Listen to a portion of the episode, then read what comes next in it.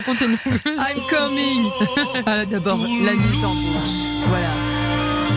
Ah, Nougaro, la ville rose, le rugby. On y est. Et bien entendu, le bien manger. Mais évidemment. Bien entendu. Je vous parle sûr. pas de la saucisse de Toulouse, vous Ouais. l'avez dégustée, la Ah oui. saucisse de Toulouse. Exiger la vraie saucisse de Toulouse de fabrication artisanale. S'il vous plaît. C'est ce qu'on a fait. Évidemment. On n'a pas Évidemment. cessé d'exiger ça et on l'a eu. Non, non, non, non, parce que vous savez que la saucisse de Toulouse, ça c'est la petite parenthèse, elle est maltraitée, hein, parce que Ah bon? n'importe qui peut la produire avec du jambon made in Pologne, avec plein d'additifs. Quelle horreur. Et Quelle on dit horreur. non, hein, dans On dit cette non. émission. On s'insurge. de la vraie et de la bonne saucisse de Toulouse. On Sinon, euh, la pâtisserie toulousaine n'est pas en reste, évidemment. On va donc parler de ce fénétra que vous n'avez pas goûté, Non, pas du tout. Sébastien. Avec nous depuis la ville rose, Dominique Lopez. Bonjour Dominique.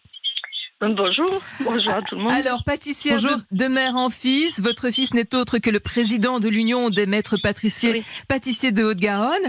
Alors, à l'origine de cette pâtisserie, euh, Dominique, une fête folklorique, m'a-t-on dit? Oui, oui, oui, oui. euh, ce sont des. On a retrouvé des les fêtes du Ferretalia, qui étaient euh, des fêtes romaines que plus ou moins à l'époque euh, que c'était la fête des morts, mais Mhm. aussi la fête des fins des moissons. Et euh, bon, ben, c'était des fêtes qui sont restées plus- toujours euh, dans l'historique toulousain. Et là, euh, le gâteau du Fénétra est une une spécialité qui se sert depuis très longtemps dans la région toulousaine. Alors, une pâtisserie qui fait la fierté des Toulousains, mais en même temps de moins en moins connue par les Toulousains eux-mêmes. C'est assez étonnant, ça.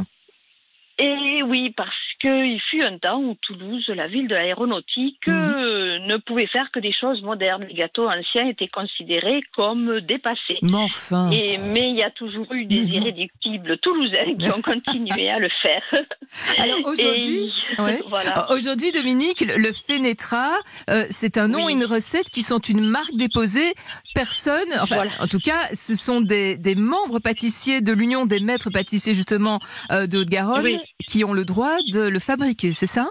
Voilà, depuis un peu plus de 50 ans, donc euh, euh, les pâtissiers se sont regroupés pour euh, figer un petit peu la recette Mhm. parce que chacun avait sa variante et le nom a été déposé et la, la recette aussi. Et donc ne peuvent faire ce gâteau du Fénétra que les adhérents du, euh, du syndicat des pâtissiers qui s'appelle Union des artisans pâtissiers. Et euh, on doit mettre sur le gâteau aussi l'affiche euh, qui authentifie Bien sûr. le véritable Fénétra. Et vous êtes Voilà. combien encore à l'élaborer, à l'élaborer, ce Fénétra Eh bien, on est euh, une, une douzaine, mais là maintenant, euh, de plus en plus de jeunes se remettent à le Ah, faire formidable. et euh, la liste euh, s'agrandit. Et d'ailleurs, vous pouvez trouver tous les points de vente sur le, le site le gâteau du Fénétra en un seul mot. .com où vous trouverez mise à jour euh, la liste et la localisation de tous ceux qui fabriquent le véritable gâteau du Fénétra. Voilà, de l'artisanat connecté, Voilà. c'est tout ce qu'on aime. Alors, dites-nous, faites-nous rêver, Voilà. saliver, Dominique euh, Lopez, ce Fénétra. Oui. Il y a quoi? Il y a de la pâte Eh d'amande, il y a de l'abricot, il y a quoi? Euh, c'est un biscuit moelleux aux amandes D'accord. avec euh, des cubes de d'écorce de citron confit Mmh. et une confiture d'abricot détendue au jus de citron frais. Ouh là là Voilà. là là là là là là. Je pense que ça va me plaire. Oui. Et- et Donc c'est- tout simple, Mhm. mais c'est très savoureux et ça se conserve longtemps. Ça se conserve plusieurs semaines, comme tous les gâteaux traditionnels euh, que faisaient euh, les, les mamies, les mamans à l'époque. Et euh, ça peut voyager sans aucun problème et se garder plusieurs semaines, même en dehors du frigo. Mais donc, Voilà. on l'aura bien compris, Dominique, on ne trouvera ce Fénétra que dans la région toulousaine, Que- finalement. Chez les artisans, euh, tous les artisans euh, pâtissiers du, euh, du syndicat du de Garonne. Voilà, mais il n'y a plus qu'à aller se balader à Toulouse. Voilà. Je vous emmène, Sébastien? Mais j'aurais adoré avoir l'info avant de. Mais oui, c'est ça, il faut y retourner. Et voilà.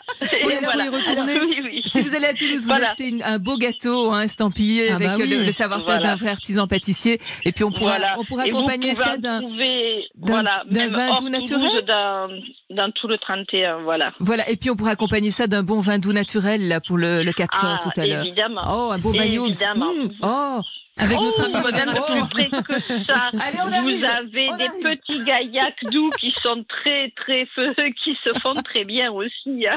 Un Dominique. petit gaillac doux, c'est sans problème avec le fénétra. Dominique, merci de faire vivre ces, ces traditions qui, malheureusement, on vient de l'entendre, peuvent se perdre Mais il y a de l'espoir, puisque les, voilà, mais- il y a Non, non, des jeunes artisans prennent la, retrouvés. la- la relève. Il y a une émulation et voilà, c'est très très puis Il y a bien. les fêtes du fénétra où on sert un fénétra géant chaque Wow. année. euh, C'est quand ça c'est quand. Dominique? Alors, euh, c'est euh, la, la, la dernière semaine de juin, la première semaine de juillet. Ah là là, C'est de mois, Mais j'étais à Toulouse. Et là, on sert enfin un fénétra géant qui fait euh, 1 mètre 20 de, de Non, long, mais vous me dites ça, 80 non, c'est odieux. de large et qu'on offre à la régalade aux Toulousains. Ah là là. Allez, merci C'est beaucoup. monstrueux. Faut y retourner l'année prochaine, Sébastien. Au revoir Dominique. Oui, oui, et même avant. hein. Ben oui, bien sûr. Merci à vous, Dominique Lopez. Et je rappelle que le gâteau du Fénétra donc, est une marque de l'Union des artisans pâtissiers de la Haute-Garonne. On va aller à Toulouse, ça c'est sûr, pour en déguster. Oh, Et vous, quelles sont les saveurs de votre enfance, de votre région natale ou de votre région d'adoption? Vous pouvez nous écrire sur Twitter avec le hashtag Europe, Europe 1, le hashtag Europe 1 si c'est le fraisier de- de- d'une boulangerie disparue ou pas. Euh, Je vous propose maintenant de partir à la découverte de trois nouvelles destinations. Ce sera grâce à notre guide Sophie Massieu. À tout de suite sur Europe 1.